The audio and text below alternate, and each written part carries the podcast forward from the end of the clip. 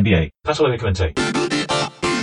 Señoras y señores, bienvenidos a este episodio, el último quizás del repaso de The Last Dance, o por lo menos el último entre nosotros tres, entre el triángulo de las Bermudas, no sé cómo llamarle a este triángulo, es una, la, la mención al triángulo es, por, por supuesto, una referencia al gran jefe triangular, así le llamaba Tom Thibodeau a Phil Jackson y a esos Chicago Bulls de la década del 90 que jugaban eh, con esa ofensiva, con la ofensiva triangular. Estoy con Miguel Ángel Dobrich, que es el otro civil que participa de este trío. ¿Cómo estás, Miguel? Bien, fascinado de contar nuevamente con el oso.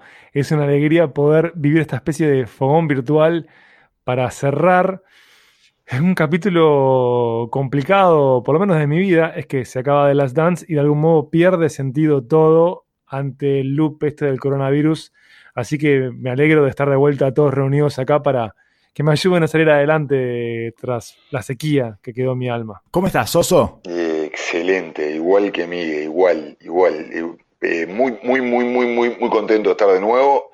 Eh, me costó no estar la vez pasada, pero ya estoy, estoy a full para, para aprenderme a la, a la charla porque la verdad que esta, este final fue mucho más por lo menos para mí, disfrutable de lo que venía haciendo el resto de los capítulos. Ah, qué bien, me parece que vamos a tener polémica porque yo tuve algunos problemas con los capítulos 9 y 10. De cualquier forma, los invito a escribir cada uno sus sentimientos y los vamos a prender fuego al final de este episodio. Vamos a prender los fuegos en un tacho y vamos a dejar que, vamos a apagar todas las luces y vamos a dejar que el humo de nuestros sueños y nuestros sentimientos eh, impregne nuestros pulmones. ¿Qué, ¿Qué, les parece? Es una cosa que se me, se me ocurrió ayer de noche, este, justamente mirando a alguien que se le ocurrió algo parecido. Está bien. Excelente. ¿Qué me pasó a mí con los capítulos 9 y 10? Eh, ¿Puedo preguntarles algo? ¿Estamos ante los capítulos más sensibles del documental? Repaso cosas. Eh, está el asesinato del padre de Steve Kerr. Está el cáncer del eh, guardaespaldas de Jordan. Cosas que podríamos haber evitado, capaz. Ya sabemos, podría haber sido más corto lo del asesinato del padre de Steve Kerr. Ya lo sabemos. Podríamos haber ido directamente a... ¿Y alguna vez hablaron de sus padres? No, nunca hablamos. Entonces no tenía de dónde traer eso. Si nunca hablaron de sus padres, ¿por qué lo trajo? Y lo mismo eh, me pasó con lo del guardaespaldas. Me gustó, me pareció un poquito de más extenso de más y eh, siento como yo soy un poco eh, reacio, ¿no? Soy, tengo una especie de eh, una cápsula de amianto en, rodeando mi corazón y me sentí un poco atacado, como que querían todo el tiempo pincharme la parte de la sensibilidad y me puse en guardia. Eso fue básicamente lo que me pasó. Me puse en guardia y eh, eh, no, no, no, no vengas acá a tratar de emocionarme, mostrarme al hombre eh, matando gente, al león comiéndose a sus presas. No quiero saber nada ni con su guardaespaldas ni con el padre de Steve Kerr. Discúlpenme que sea así de honesto y así de insensible. Yo creo que es justo que se hayan concentrado la historia de Steve Kerr porque lo vuelven en esta narración un personaje importante. De hecho, es el personaje reflexivo quizás más rico con, con Armstrong eh, en esta historia de Michael Jordan. Así que me parece justo que estuviera lo de él. En paralelo no puedo dejar de pensar en algo que proponía un querido escucha, que es Seba Fleitas, que es el vínculo que tienen estos personajes con la falencia, con la omisión del padre. Seba Fleitas este, por Twitter nos arrobaba y, y, planteaba esto, ¿no? Que tenés a Scottie Pippen con la historia trágica de su padre, Michael Jordan con su historia trágica, Dennis Rodman con el padre que no existió en su vida, Steve Kerr también con esto, y el que no lo hablaran para mí es significativo. Después, debo decir que a pesar de estos golpes bajos que hubo, eh, y que, que, intentan como mostrar un lado humano de Michael Jordan en relación ah. a su seguridad, eh, que es un hermoso gesto de PR, ¿no? De relaciones públicas. Claro. Debo decirles que lo que más me emocionó no fue nada de eso, sino Pacers versus Bulls. Tener a Reggie Miller allí hablando del Black Cat me pareció de las cosas más emocionantes con las que me enfrenté, porque no sé si saben que Reggie Miller no quería aparecer en el documental. Uh -huh. Hubo que hacer fuerza para que Reggie se prestara a revivir uno de los momentos más dolorosos de su existencia. Y ese partido, esos partidos, esa serie con Indiana me pareció brutalmente emocionante y creo que el capítulo 9 es de los capítulos que más he disfrutado a consecuencia de ello y por supuesto de ese primer año de enfrentamiento con Utah, que de algún de algún modo hace más eh, significativa eh, la siguiente final, el último baile entre los Bulls y Utah Jazz. Sí, a mí me parece que la intención justamente era esa. lo que me generó fue que como adivinar la intención y me puse a atajar, porque es, ah, mirá, ahora está mostrando que en realidad sí era una persona sensible y preocupada por los demás. Y, bueno, y, además Steve Kerr, además de narrar muy bien y además de reflexionar muy bien sobre el efecto de Michael Jordan y ser de los más lúcidos y, los más independientes en su análisis, lo que, mm, digamos, lo que encarna es al tipo al que primero le pegó una piña y después le terminó dando la pelota para que ganara el campeonato, digamos, ¿no? Entonces, y bien, eh, entiendo todo eso, me parece que es justificable, me parece que hay un exceso eh, cuando se viaja tanto tiempo hacia una hacia un evento que está muy lejos de la vida de Jordan pero muy lejos, muy, muy, muy lejos. O sea, que no tiene nada que ver y que está bien, es significativo que diga que eh, no hablaron de los padres, pero bastaba con mm, más mencionar que el padre de Steve Kerr había muerto en un atentado y listo, y ya está. Estuvimos 10 minutos con el, con el padre de Steve Kerr y su familia, eh, con todo el respeto que le tengo y toda la... Eh, toda la simpatía que genera Steve Kerr y la ternura que genera Steve Kerr. Pero bueno, vuelvo a eso. Otra vez nos estaban tratando, estaban tratando de atacar, atacar nuestras cuerdas emotivas permanentemente y para mí se notó un poco. Es, eso y ahí me empieza a molestar. Ya cuando empiezo a notar todas esas trampas, me empieza a, generar una, como una especie de tirria. Te digo una cosa, si igualmente pasó eso, si podemos coincidir, aceptar que nos intentaron manipular emocionalmente, Agradezco mucho haber conocido a Doña Kerr. Doña Kerr fue la diferencia en todo eso. Gran personaje Doña Kerr. Infinita, maravillosa, ¿o no? Sacada absolutamente de contexto, entre todos los leones apareció una, una, señora, una soccer mom, eh, y, descontracturó todo. A mí, a mí me encantó, primero que nada, y voy a ponerme la camiseta de por qué eh, por, por mi edad, era el momento que más disfruté de Jordan, realmente en tiempo real, y que me llevó a que en el momento que estaba más consciente de su dominio y de lo que estaba viendo. En el 91, 92, 93 lo veía tan lejano, llegaba un video, veías un partido en diferido, escuchabas alguna cosa, pero no viví con la intensidad que ya estaba Álvaro Martín, el coach, miraba los partidos enteros.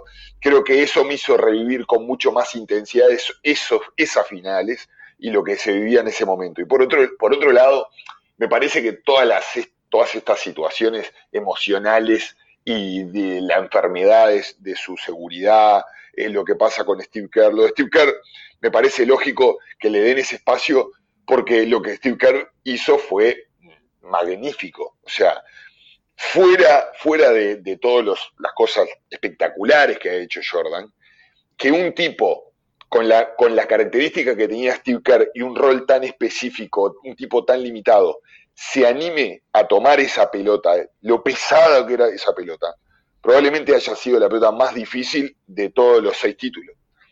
Entonces, como que me parece, me parece que es extremadamente importante resaltar a Steve Kerr en ese momento, pero entiendo de que la sensibilidad ya se va a la parte artística y a la parte comercial de esto, que no es lo que a nosotros nos apasiona, obviamente. Creo que la, historia del seguridad es una de las excusas más que él ponía para ensaltar y prender su fuego, ¿no? Que era, era, era, era, o sea, debía tener su importancia interna, pero creo, creo que todo está dentro del contexto de, de dónde se abrazaba el fuego de él para salir a competir y bueno, esa contra los Sonics, la verdad que poco fuego había como para encontrar. Sí, sí, sí, sí. Y, lo metieron ahí.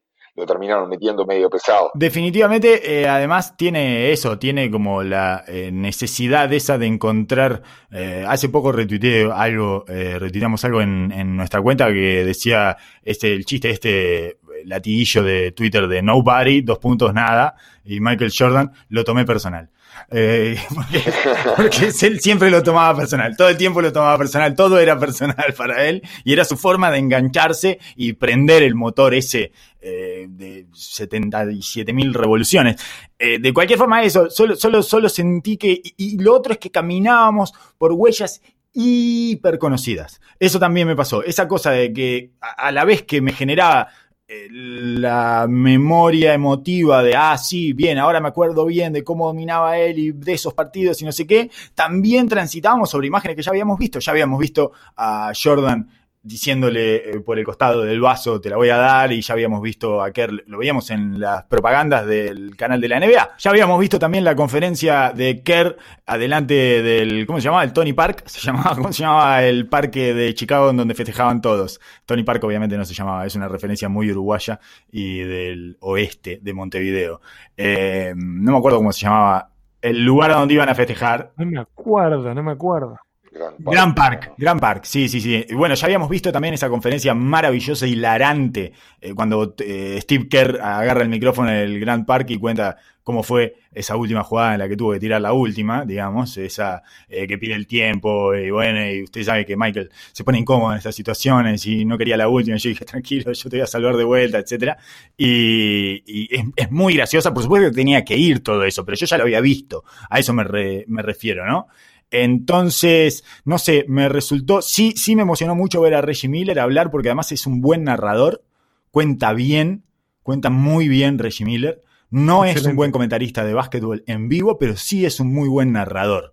Esa es mi opinión acerca de la labor de Reggie Miller fuera de la cancha. Y además es un jugador que me gustaba mucho y me gusta que se detenga en esa jugada en la que, en la que utiliza sus herramientas de tirador eh, y lo y cuando lo, cuando lo van a, cuando van a cambiar de hombre por arriba, eh, lo saca y corre al, al, wing, ¿no? Corre al ala a 45 grados a tirar, eh, que es, es, una maravilla eso que hace Oso. Eh, prefiero que me lo comentes vos. no, eso, y encima en la época que lo hacía, que era extremadamente raro, que hoy lo vemos con, con muchísimo más frecuencia, lo vemos como algo natural en ese momento, si ves las imágenes, la cantidad de veces que tratan de pasarle por, por arriba la cortina, la cortina indirecta, vos diciendo eso sería fatalidad. Creo que recién ahora se está dando vuelta la maquinita y los equipos están programando pasar por arriba, pero poniendo más presión al pasador y con la ayuda del grande, porque ya seguir en rulo a un tirador ya tiene todas las opciones hechas. Pero te dabas cuenta que ayudaban cuando no había que ayudar, o lo dejaban libre un segundo, cosa que ahora en la defensa no existe. Y se estaban encontrando con un fenómeno que era extrañísimo. Antes los tiradores, tiradores de antes, eran a pie firme. Tiraban parados, claro. Sí. Tiraban parados. Bueno, Reggie Miller, una de las cosas que me decía alguien que ha tirado unos cuantos tiros en su vida profesional es que una de las cosas extrañas que pasaba era que salía a las esquinas. Y si te fijas, es el tipo que más anotó de las esquinas en la NBA en esa temporada. Eh, y salía directo a las esquinas. en general, además, claro, como, como le pasaban por arriba eh, este, a las cortinas, le quedaba ese, ese recurso. Exacto, porque ¿qué es lo que pasa? en ese momento el triple era, era, algo tan extraño, como hablábamos la otra vez, de que un, e, en el 92-93, el, que el equipo que metía más triples en un partido metía cuatro, era mucho más era muy preferible que, que, salieran y tiraran de tres, por más que fuera Reggie Miller, a que se abriera la pintura por el medio y abrieran el rebote ofensivo, abrieran un montón de cosas más. Entonces llevó tiempo que la defensa ajustara a que realmente ese tiro había que, había que quitarlo, no había que darlo como opción. Bueno, hay una doble, hay un triple de Jordan, eh, creo que es contra Utah, que es a partir de una doble marca a Pippen, directa de arriba del jugador que defiende a Jordan, baja a doble marcar a Pippen de una manera insólita y queda Jordan solo tirando de tres. Pasaban esas cosas permanentemente. Todas las imágenes que vemos son esas. Y lo otro que reitero es que sigo sin entender la magia del triángulo. Siempre veo que están trancados los Bulls. Todo el tiempo están trancados. Me puse a ver el, último cuarto de, contra Utah y están trancadísimos. Lo único que hacen es eh, pasársela un par de veces entre ellos e irse todos en un momento para dejar un ISO a Jordan de un lado y punto. Pero hiper trancados. Quiero leer algunas estadísticas del partido contra Indiana Pacers, porque Jordan, en realidad, ese séptimo partido, ese séptimo partido que agarra la pelota y se la da a su guardia de seguridad que había estado enfermo y que estaba eh, que tenía cáncer y que no había ido y que tuvo que ir en ese último, lo, hizo ir en ese último partido y le dijo saqué el asa abajo de la manga, no sé cuánto, y le dio la pelota y lo muestra como un ser humano sensible a Michael Jordan. Había tenido un partido especialmente complicado en términos de anotación, tiró 9 de 25. Pero ¿qué pasó? eh, yo esto me di cuenta porque me lo puse a ver el partido hace tres o cuatro días y empezó a repartir. Eh, puso ocho asistencias Jordan en ese partido y el tipo que sacó la cara por los Chicago Bulls en ese séptimo juego contra Indiana, definitorio, tremendamente tenso en términos de anotación, fue Tony Kukoc, que nunca le van a dar un crédito de nada. ni en esta serie, ni en la historia de los Chicago Bulls. Me asombra que le hayan dado un trofeo eh, de los seis que tenían para mostrar en ese último eh, desfile de campeones, digamos. Me asombró porque dije, mirá qué bien. Pensé que se lo iban a dar a Kerr. Probable, eh, se, lo se, lo podrían haber dado a Kerr, definitivamente. Sí, eh, porque, y viste que cuando dice, no, yo sé que Pippen volvía el año que viene, si yo le decía, cuando empieza a hablar de la posibilidad de ir por el séptimo título, nombra a todos, Steve Kerr, eh, todos, menos a Kukoc. A Kukoc no lo nombra nunca, no le interesa si vuelve o no Kukoc. Y le salvó el culo varias veces, incluido ese partido que es el más cercano al abismo que tuvieron, digamos. Estaban caminando por el pretil como cualquier partido 7, si te sale mal, te caes de, te caes de pico. Y en el partido 6 eh, de, contra Utah, digamos, en el último, en la última, eh, en esa final eh, que volvimos a ver por algunos pasajes y que creo que en algún momento la NBA la va a volver a pasar, o va a ser una especie de mini movie con esa final. Bueno, también en ese partido, Kukoc vuelve a ser el que acompaña a Jordan, tira 7 de 14, perdón, hizo 21 puntos tirando 7 de 12, ¿no? Contra Indiana en ese séptimo partido. Nunca tiraba más de 15 tiros. Y contra Utah es el único que anota más de, en, doble, en doble dígito. Hace 15 puntos. Después está Jordan hace 45, ¿no? Eh, con, el, con 35 tiros al aro. Tiene un 55% de usage en ese partido, Oso. Más o menos. Eh, y creo, que el usage en, en, esa época no se contaba la. No, sé si se cuenta o no, la asistencia como, como parte del usage. Seguro es anotación, libres o pelota perdida. Eso sí. No, yo creo que, sí. Creo que está hecho retroactivo para, para esa época. Bueno, eh, en cualquier caso, es, eh, más del 50% de las posesiones de los Chicago Bulls terminaban en Jordan o con una asistencia, o con una anotación, o con full, o con pelota perdida, o con tiro errado. Es eh, increíble, ¿no? Que se haya jugado una sexta final así. El último cuarto es impresionante. Hay dos tiros, nomás que no son de Jordan. Solo dos. Todo el resto son tiros de Jordan. Steve Kerr jugó 25 minutos en ese partido. ¿Cuántos tiros decís que tiró? Cuatro. Cero. Cero tiro al aro, Steve Kerr. Cero tiro al aro en ese partido. Es increíble, ¿no? Increíble, de loco. Es muy raro, muy raro. El básquetbol era muy raro. Y gran parte de, la, de esta ofensiva triangular, de, esta tranca de la ofensiva triangular que vos, que vos ves, em, realmente sugiere a la diferencia del básquet actual, que lo que se busca todo el tiempo es la polivalencia y la generación y las posibilidades de crear. Obviamente hoy en día hay, hay jugadores polifuncionales y jugadores unidimensionales. Pero en ese equipo de Chicago había un solo creador de juego que era realmente, que era Scottie Pippen, el único. Después Kukoc podía pasar la pelota, Harper era un jugador inteligente, pero no generador de ventajas, ni tampoco un especialista ofensivo ya a esa altura de su carrera. Este, los grandes eran nulos en su capacidad de anotación, no tenían poste bajo, no tenían caída al aro, no tenían tiro de frente.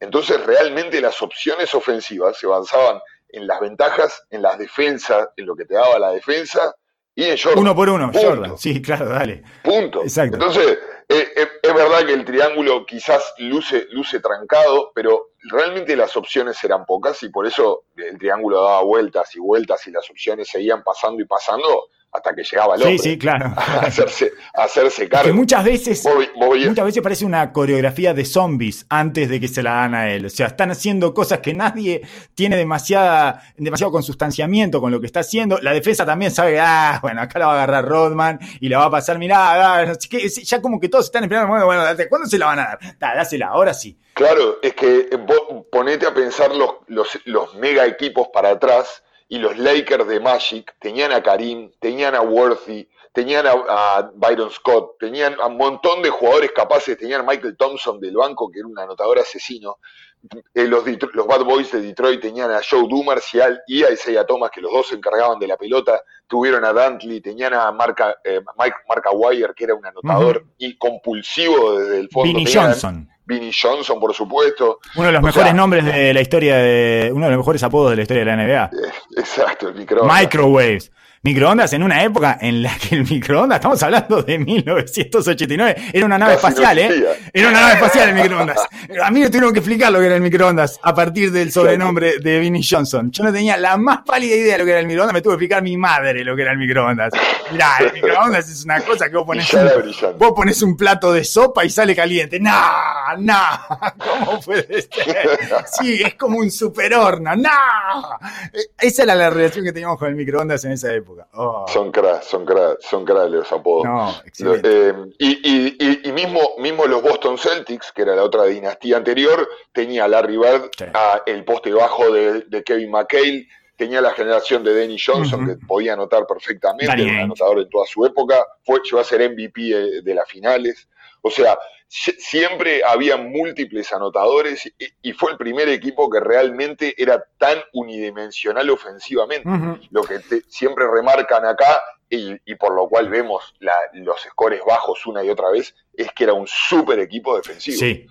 Teniendo, teniendo a un equipo moderno en su concepto, porque tenía un base alto, largo, como era eh, Ron Harper, como bien le dijiste, en su momento, en la cara. Me comparé con y, y tenía un perímetro un perímetro de Pitbull y tenían a Rodman eh, sí, eh, efectivamente, y además el pace era bajísimo. Yo estaba mirando que el offensive rating eran buenos los offensive ratings. Eran, en las finales era 114 de offensive rating, por ejemplo, en la final contra Utah. Lo que pasa que eh, había 76 posesiones, 80 posesiones a reventar. El pace era pero estaba muerto el país, no tenían pulso los partidos, era increíble. Claro, porque los equipos, los equipos también se tendía, venían de la tendencia del college antiguo, del vamos a hacerla toda. Exacto, exacto. Jugar, la segura, segurita. exacto. Y, y, bueno, Utah, cuando se encuentran con Utah, que es un equipo hiper dogmático en su sistema, quizás, quizás Seattle hubiera sido, era un poco más revulsivo y más, más frenético el ritmo de ellos pero si se creía que se le iba a poder ganar a un título, en ese momento se, estaban convencidos de que iba a ser media cancha. Claro, totalmente. Y no, quería eso, hablar de eso porque el triángulo en definitiva eh, está bien. Jordan tuvo que hacer 45 puntos en esa final contra Utah. Es increíble, hizo 45 puntos de 87, creo. Es una cosa demencial. Hizo 16 puntos en el último cuarto. Eh, fue, es, eh, está, está el video, está el partido entero en la página de la NBA y si ustedes, eh, si ustedes tienen el NBA League Pass, lo pueden ver cuando quieran. Y recomiendo porque es una experiencia extremadamente divertida y, también es un poco eh, como te ayuda a recomponer las piezas de la historia. Parece que hubiera sido hace 50 años atrás y fue hace solo 20 años atrás. El básquetbol tiene una progresión vertiginosa en la que muy rápido deja de parecerse a sí mismo es impresionante, porque además estamos hablando de fines de los 90, que es cuando ya se parece bastante al básquetbol que hemos consumido, digamos, ¿no? Al básquetbol como un todo que tenemos en la cabeza. Cuando vas a los 80, es cualquier cosa, y cuando vas a los 60, es, un campeonato interno, es un campeonato interbancario, es como una cosa de... Por eso, con todo el respeto que le tengo a Bill Russell, no he parado de escuchar eh, comparaciones, e, e incluso el, coach Morales, a quien admiramos y respetamos muchísimo, eh, comparaciones con el liderazgo de Bill Russell y, ese, y el liderazgo de Jordan, y me parece que vuelvo a lo que, creo que hablamos el, el, episodio pasado de nuestro podcast, es, es, imposible, es incomparable, porque es la prehistoria. Eh, no lo, digo de manera peyorativa, o sí, quién sabe. Eh, no me gustaría estar diciéndolo de manera peyorativa, capaz que suena peyorativo, pero es la prehistoria del básquetbol. No se parece en nada al básquetbol, no se parece en nada a la vida eh, que tenían que llevar los basquetbolistas. Y volvemos a aquello de que eh, Jordan es el tipo que puso al básquetbol 6, 7, 10 escalones más arriba, que marcó dónde estaba el listón de la World Ethic, de la ética de trabajo, eh, que eso no es menor, o sea, la, la historia, esto empieza, volvamos, creo que ahí es muy bueno el documental, volvamos al inicio de este documental. Jordan llega a los Bulls y no había nadie en las tribunas. Por supuesto. Y su equipo era una banda de reggaetón que iba por dos hoteles tomando merca y haciendo orgías. Y no se diferenciaba demasiado de lo que había en el resto de la NBA. Más o menos así era la NBA. Larry Bird era un tipo hiper trabajador, todo. Las vacaciones, cerveza y tractor. Eh, no, no, y, el que llegó, tractor y cerveza, tractor birra, tractor birra, ovejas, no sé qué, como mucho te pastaba unas ovejas, Larry. No más que eso. Y después de la llegada de Jordan es que empiezan estos psicópatas, que empieza la serie de psicópatas que no termina más y que nos acompaña hasta el día de hoy con LeBron James. Es Jordan el que pone el listón en ese lugar. El, miren que esto es un trabajo 24 horas, los 365 días del año, y todo el tiempo tenés que estar pensando en asesinar al otro. Si vos le das 5 minutos de tu vida a otra cosa que no sea esto, el básquetbol te lo va a cobrar. Bueno, esa, esa concepción del deporte es de Jordan, y a partir de ahí una, en una cantidad de jugadores que hacen lo mismo.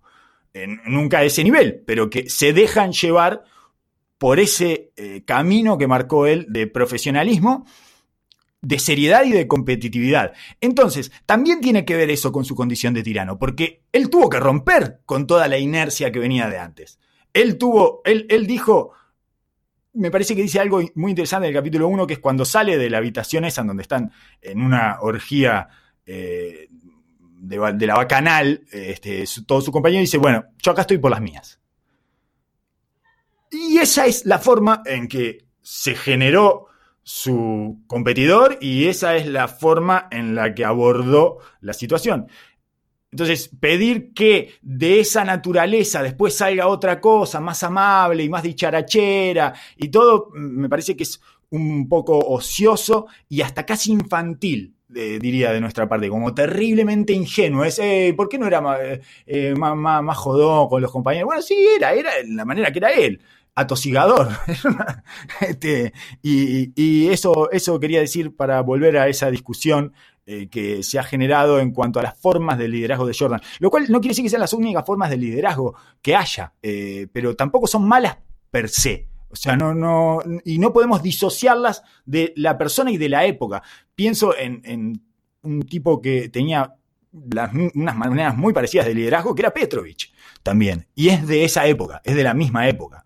Eh, y que lideraba de una manera bastante similar, eh, un tirano que estaba también conviviendo con el propio infierno interno que tenía, que es, un poco una cruz ser así, un psicópata de, a esos niveles. Entonces, eh, me parece un poco injusto o, o como simplista, sentados en, nuestro, en nuestras sillas de oficina, empezar a armar el liderazgo perfecto que nosotros pretendemos cuando el líder no deja de ejercer su liderazgo de acuerdo a la naturaleza que tiene. Nada más. Chau, me voy.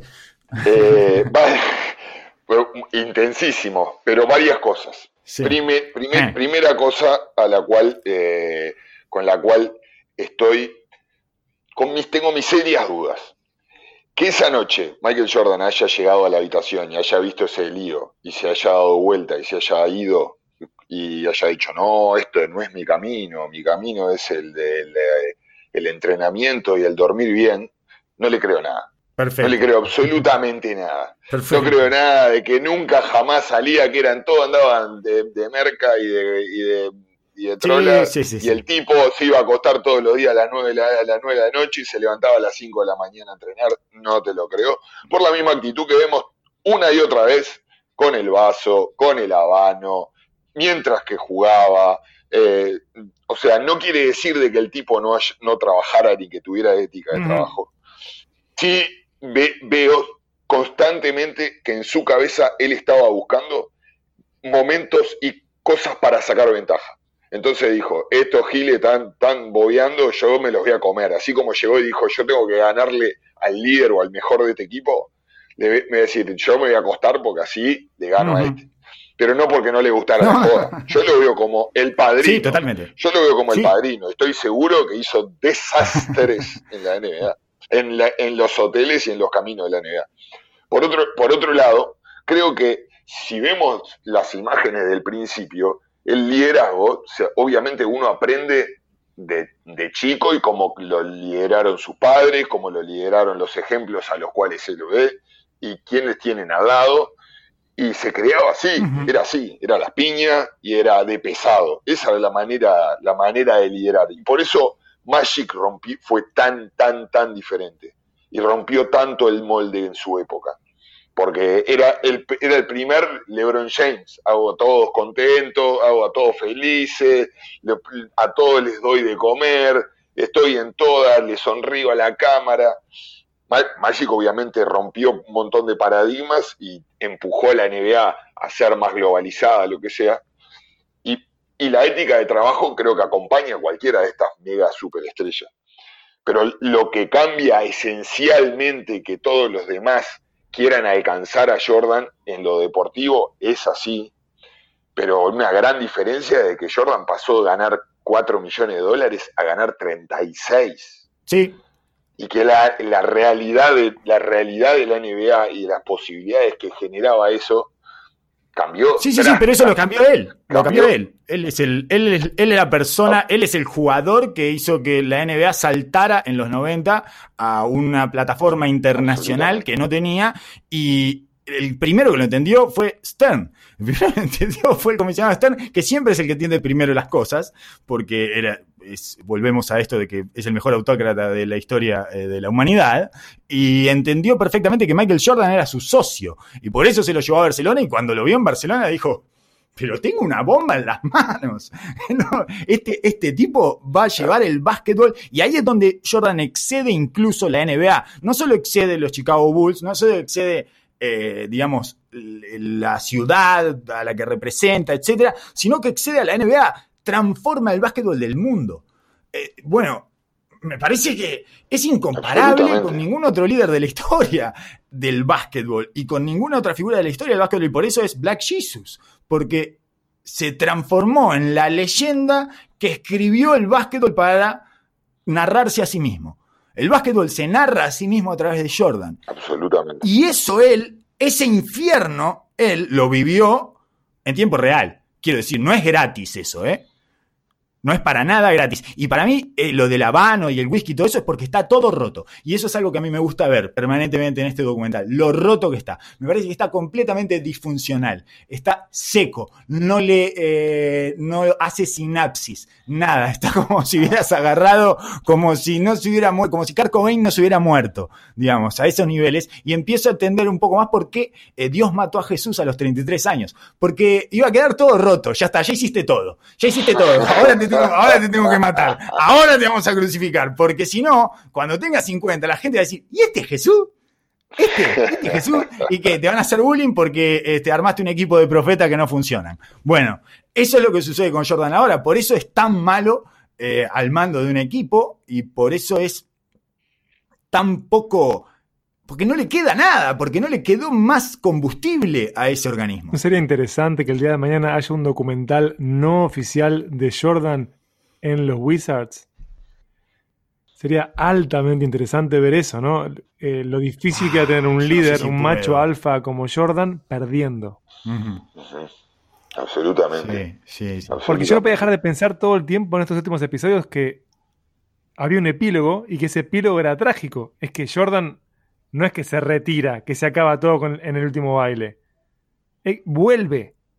Vuelve con sobrepeso, vuelve con ambiciones empresariales que le fueron totalmente funcionales, porque aún eh, siendo hoy dueño de los Hornets, sí, sí, sí. es un buen negocio lo que hizo él. Él logró ser dueño minoritario de los Wizards y eso le permitió estar en la mesa para poder adquirir a los Hornets.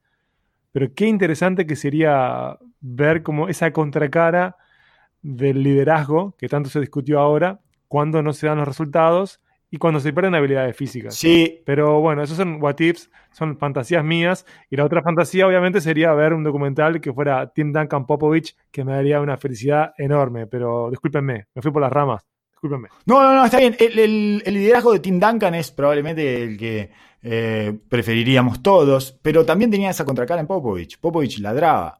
Mientras Tim Duncan era lo paternal, Popovich ladraba. Y acá se invertía, era Jordan el que les ladraba a los compañeros y Phil Jackson era el paternal.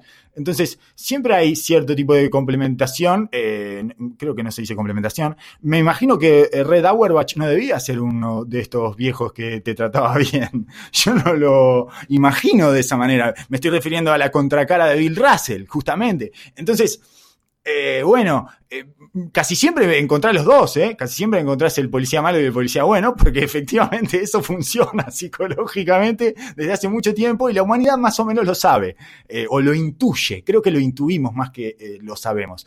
Em, estoy, a mí lo, del Jordan en los Wizards me parece que es el, el, goloso, digamos, ¿no? O sea, porque es el final de Jordan para mí es un artista, ¿no? Eh, vuelvo a lo de, a lo de BJ Armstrong. Eh, Armstrong dijo en, algún momento, en algún pasaje de este documental, que, que es un artista, que es, tiene mucho más que ver con un artista que con cualquier otro oficio, que lo que él hizo fue como una obra. Y es tan simétrica la obra que hizo y tan perfecta.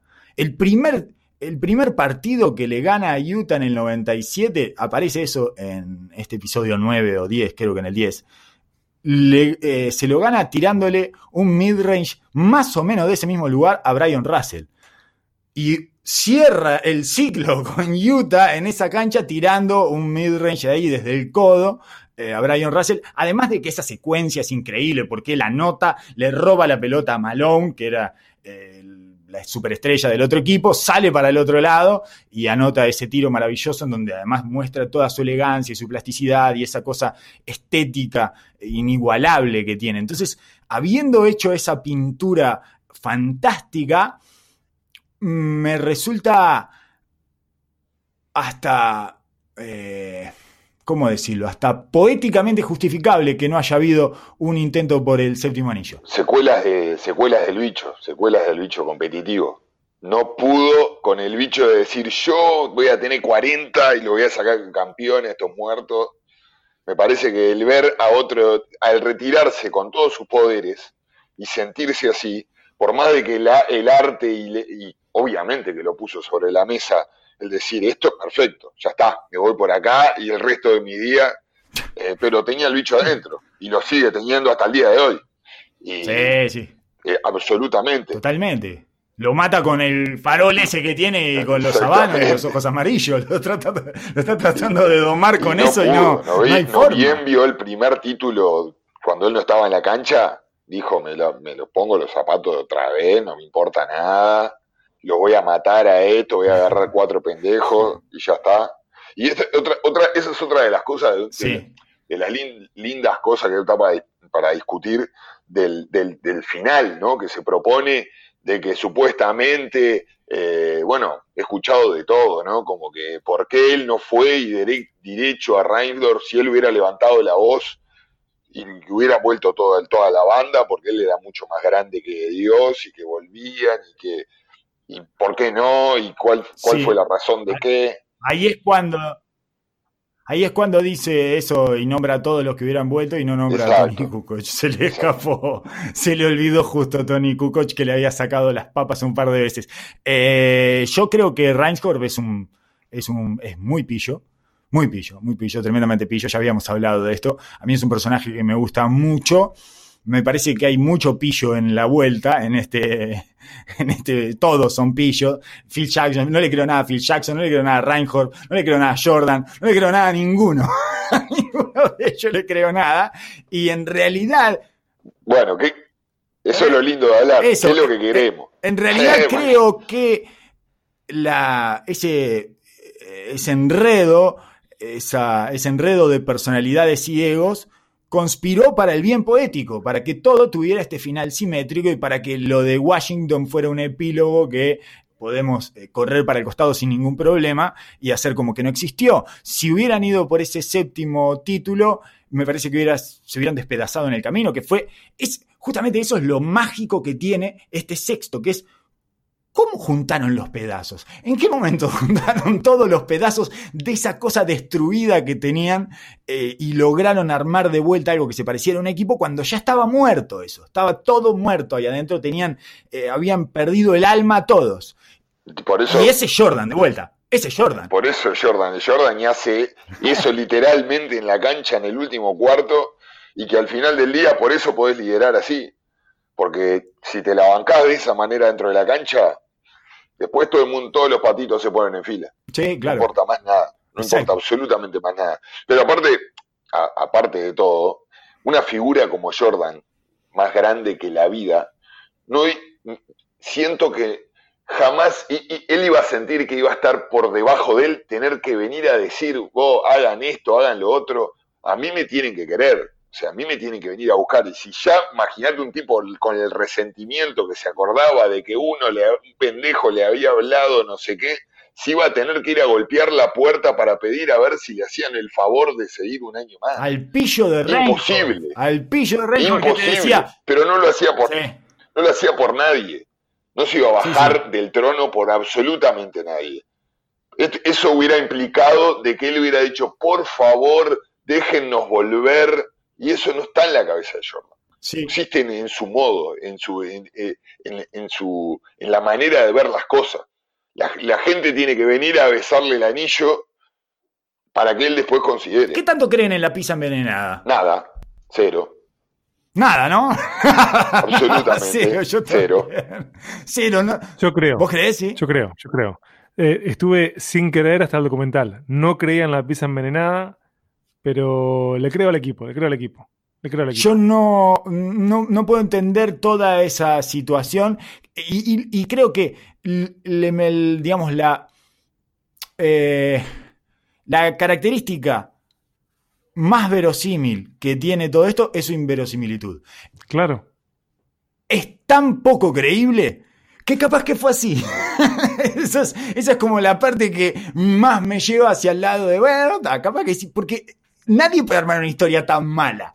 Es muy mala esa historia. si fuera una mentira, sería la peor mentira de la historia que hasta llega a involucrar a la madre de Jordan. ¿No? ¿Recuerdan que hasta está esa doña Jordan ahí? Por eso es que me parece que cuando vi todo esto dije, no, no tiene que ser verdad, es imposible, es, realmente muy malo. Voy a separar la, digamos, eh, su malestar. El malestar es evidente y creíble. Esa parte sí, ¿verdad? Esa parte la creemos todos. Lo que yo no creo es la causa de ese malestar. Yo no creo que le hayan, le, hayan claro, que se hayan buscado, le, hayan dicho, esta es para Jordan, vamos a meterle algún, vamos a meterle algo a la pizza para que se cae, se sienta mal. No Imposible. Eh, a mí no, además todo eso, todo lo que estaban ellos ahí, que él comió solo la pizza porque que él, bueno, el director contó otra cosa en uno de estos eh, especiales que tiene con Jalen y Jacoby, contó que eh, él le escupió la pizza, que escupió Jordan la pizza para que nadie le comiera ningún pedazo. eso, eso le agrega verosimilitud, porque lo ves a Jordan escupiendo la pizza, ¿o no? Totalmente. Igual creo que no. Sí, no necesita escupir la Jordan. Para, para, mí no necesita escupir la pizza Jordan. Para mí, si Jordan te dice nadie toca esta pizza, nadie toca esta pizza. ¿Estamos de acuerdo? Absolutamente. Eso que decías vos lo vinculo con el, pequeño, la pequeña orden que le da a Scottie Pippen cuando no podía funcionar nuevamente en un partido decisivo por Scotty. Le dice... qué, feo, eso, porque no sonó de pobre Scotty lo que dijiste. Me parece que estás tirando por abajo de la alfombra, estás tirando un poquito de pólvora hacia el lado de Scotty. Son interpretaciones, Carlos. Otra vez falló en un partido decisivo, pobre Scotty, erró el libre, se, se contractura de la espalda, le pasan cosas a Scotty. ¿eh? Le pasan cosas en momentos importantes a Scotty. Le pasan cosas, si no lo juguemos, le pasan cosas. Y en ese momento es que Jordan le dice, vos te quedas en la cancha, va a ser mejor que te quedes acá que en el vestuario. Le da la orden de, señor, usted no, y Scotty ahí acata. Ahí se le acaban todas las escotieses a Scotty. se, terminaron las, las escoteadas de Scotty y se terminan cuando Jordan le dice, se acabaron tus escoteadas. Adentro de la cancha, señor. Adentro de la cancha. Este, tengo, no, quiero volver a una, a una escena contada, narrada, que creo que nunca entró en todo este repaso de The Last Dance que hemos hecho eh, después de cada doble episodio, que es la de el dueño de los Bulls yendo en el avión, tomándose su jet privado para convencer a Phil Jackson de que dirigiera una temporada más, después de que Jerry Krause lo había echado, la que funcionó, digamos, la que da el paso a The Last Dance. Después del 97 eh, se suponía que no iba a dirigir más Phil Jackson porque no le iban a renovar el, no le iban a renovar el contrato. Eh, Jerry Krause estaba muy contento con eso porque, bueno, eh, se lo había tomado personal, como le pasaba a Jordan, pero se lo había tomado personal con, con Phil Jackson. Ya hemos hablado del tema, nos parece que en algún punto tenía sentido que se lo tomara personal, en otro no, era todo un delirio de ese gordo de un metro y medio, pero decide el presidente, el dueño de los Bulls, eh, decide ir al manual de, del dueño, digamos, que es, bueno, voy a ir yo.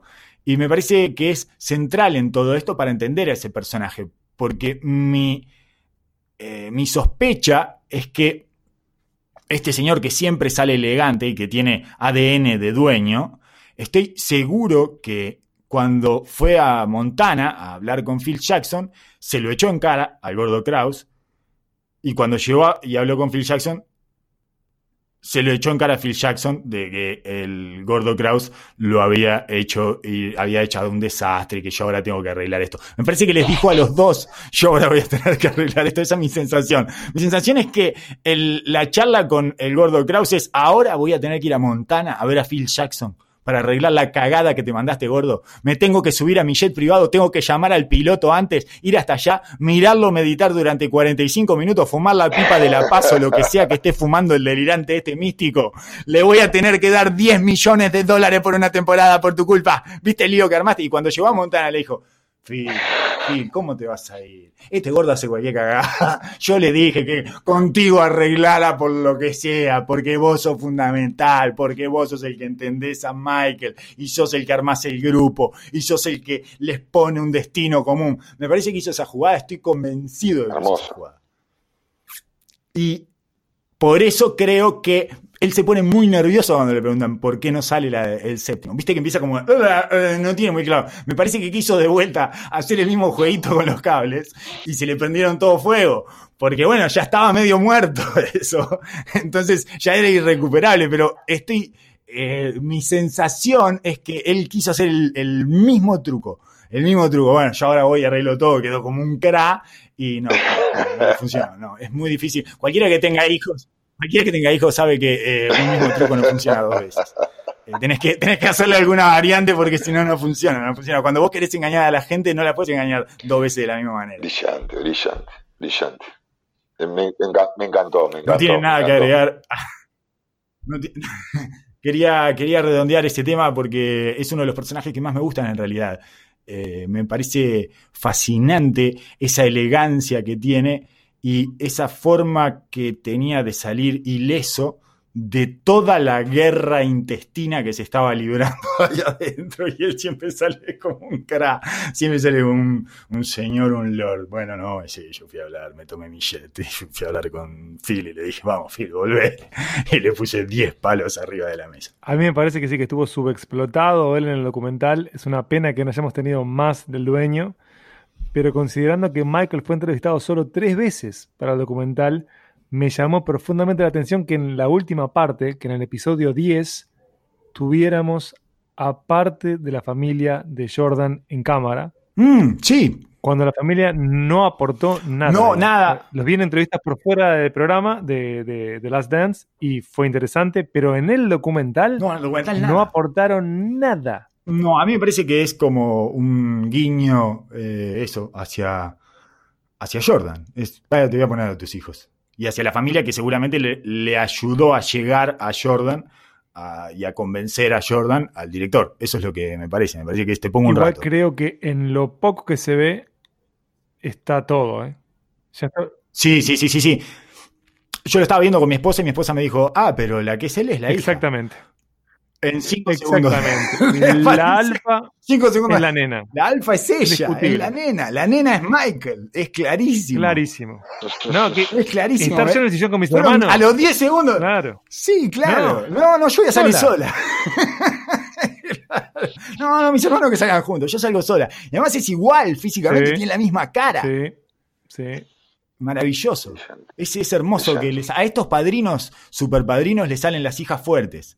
Hijas fuertes y, y claro, los varones tienen que pagar un precio, lo que pasa es que perdido. es muy difícil que salgan Está perdido, está perdido. Lo mejor Ay, que es puede muy hacer difícil porque un padre alfa es, bueno, está, te pongo, te pongo el negocio, fundilo. Ya, está- ya sé que no vas a funcionar. te pongo el negocio y fundilo. Ya está, Exacto. ya está. Sí, Te pongo la eh, casa de campeones, tengo- listo. Tengo una anécdota de Diana eh, Taurasi que contó fuera de este documental, no aparece en este documental, pero que me pareció muy buena y que la vi hace poquito, y obviamente de Jordan, ¿no? Contó una anécdota que fue a un campus de Santa Bárbara o no sé qué, patrocinado por Jordan Brand, y que termina, ella tenía 17 años, 16, 17 años, y terminaba el campus con un caballito, con un horse. ¿no? Esto que tiran de diferentes lugares y que se van borrando las letras a partir del que invoca y el, digamos, tenés que invocar de donde invocó el, anterior. Ese es el, truco. Y, y bueno, parece que ella lo ganó y si lo ganabas tenías que invocar un libre y te daban, te regalaban unas, unos campeones Jordan, unos campeones eh, Air Jordan, ¿no? Eh, y tal, y lo cu- cuenta Taurasi que, bueno, da, que era una época en la que, principio de los 2000, no, no, no estaban tan masificados los campeones de básquetbol, a ella le interesaban especialmente esos campeones, digamos. Y bueno, fue a tirar el libre y lo erró. Y entonces estaba todo, estaba todo el campus ahí, todo, ah, ah, dice, bueno, ah, no, no te lo ganaste, le dice Jordan, estaba Jordan, ¿no? No, no te lo ganaste porque tenías que invocar el libro, no sé, no sé cuánto, y dice, este cuando me lo va a dar después de que termine el show, digamos, me lo va a dar. Entonces fue a hablarle y, le dice, ¿Me, me, va- me vas a dar los campeones? No, no, erraste el libre. Le dice. y, y bueno, no, no, no se los eh, no, no te los puedo dar porque erraste el libre, tenías que meter el libre y lo erraste. Y dice que se lo encontró, se lo encontró un año después en otro campus de Jordan Brand y, y le dice, ¿cómo estás de los libres? ¿Los estás metiendo o seguís cerrando? Y dice que ya quedó en shock.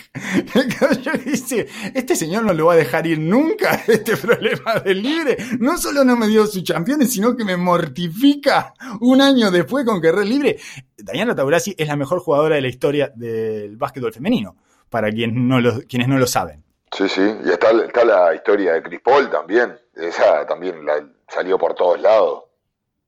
Ese- la- la- el que, bueno, Chris Paul hace un, es, de- es jugador de, de Jordan Brand, tiene su propia línea de Chris Paul y tiene sus campus todos los años para niños. Y lo invitó a Jordan al final del campamento y, y le, le dijo, adelante de todos, le dijo, bueno, Michael tiene que meter un tiro de, de todas estas posiciones, le tenía que meter, eh, creo que eran siete tiros con- consecutivos, no podía errar ninguno, y si erraba uno, todos los niños del campamento se llevaban un par de campeones eh, Jordan. Todos los gurises como locos, todos aplaudiendo, cosas, y Jordan tenía que tirar un tiro libre, un triple de la esquina, un triple de otra esquina, un triple del medio, las metió todas. Se quedaron los pibes todos sin, sin campeones. Y Paul hasta el día de hoy está re caliente con Jordan, porque era su propio, era su propio campamento. Y lo dejó a todos muertos. Claro, claro, el campamento Claro, de Chris Paul. Le arruinó, Le arruinó el final el del campamento campamento a Chris Paul, le metió toda la bola, loco de show y no, obviamente, sin calentar, nada. No, no, Sí, sí. brillante. Hasta el día de hoy, lo- si buscan las notas, dice Paul en serio, dice, hasta el día de hoy estoy caliente, no puedo creer que me haya hecho eso. no Sí, sí, sí, sí, sí. Es una maravilla, es una maravilla. Es el hombre que no podía dejar de someter. El hombre que no podía dejar de someter a todo lo que se moviera. Eh, yo me he encontrado en estas circunstancias en un lugar muy raro. Nunca pensé que iba a terminar siendo un defensor radical de Michael Jordan. Eh, soy un mujahidín mordedor de MJ, que es algo que jamás pude imaginar en mi infancia, adolescencia y juventud pero me veo en la necesidad de saltarle la yugular a cada uno que lo cuestiona. Eh, con lo cual, no me siento mal, eh, no me siento incómodo. Me parece que estoy cumpliendo con mi deber como acólito de esta religión y quiero brindar por este. por esta nueva oportunidad o esta nueva plataforma mega mundial que le ha dado Jordan al básquetbol. Porque otra vez, en un momento en el que no existe el deporte, en un momento en el que no hay a qué aferrarse, aparece Black Jesus y todos nos ponemos a revisar paso a paso de la historia, semana a semana de él, y, y vuelve una cantidad de gente que es público muy casual del básquetbol y que algunos ni siquiera es público de básquetbol. Y eso me resulta de nuevo eh, una, una, forma de glorificar a este personaje que no ha hecho más que mejorar al básquetbol con su mera existencia. Eh, me parece que en ese sentido es, vuelve a producir el milagro, es insólito, es tan potente lo que hizo, tan brillante, tan eh, conmovedor y fascinante, que vuelve a poner al básquetbol de nuevo en ese cetro donde lo depositó hace 20 años, justamente repasando esa historia magnífica y esa obra de arte que dejó dentro de la cancha.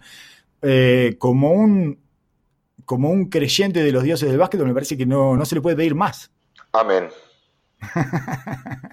Así que escribiremos nuestros sentimientos en papeles, apagaremos las luces y prenderemos fuegos, prenderemos fuego eh, los poemas que hemos escrito durante eh, estos dos meses que fueron probablemente de los peores eh, que hemos tenido cotidianamente, digamos, en este nivel, en esta, a este nivel, a esta cuestión de levantarse todos los días y estar en la misma jornada y tener una incertidumbre absoluta para atrás y para adelante, y que gracias a Black Jesus han sido un poco mejores, porque otra vez ha venido a mejorar el básquetbol y por lo tanto la vida y a darnos un poco más de felicidad. Señores y señores, será hasta la que viene.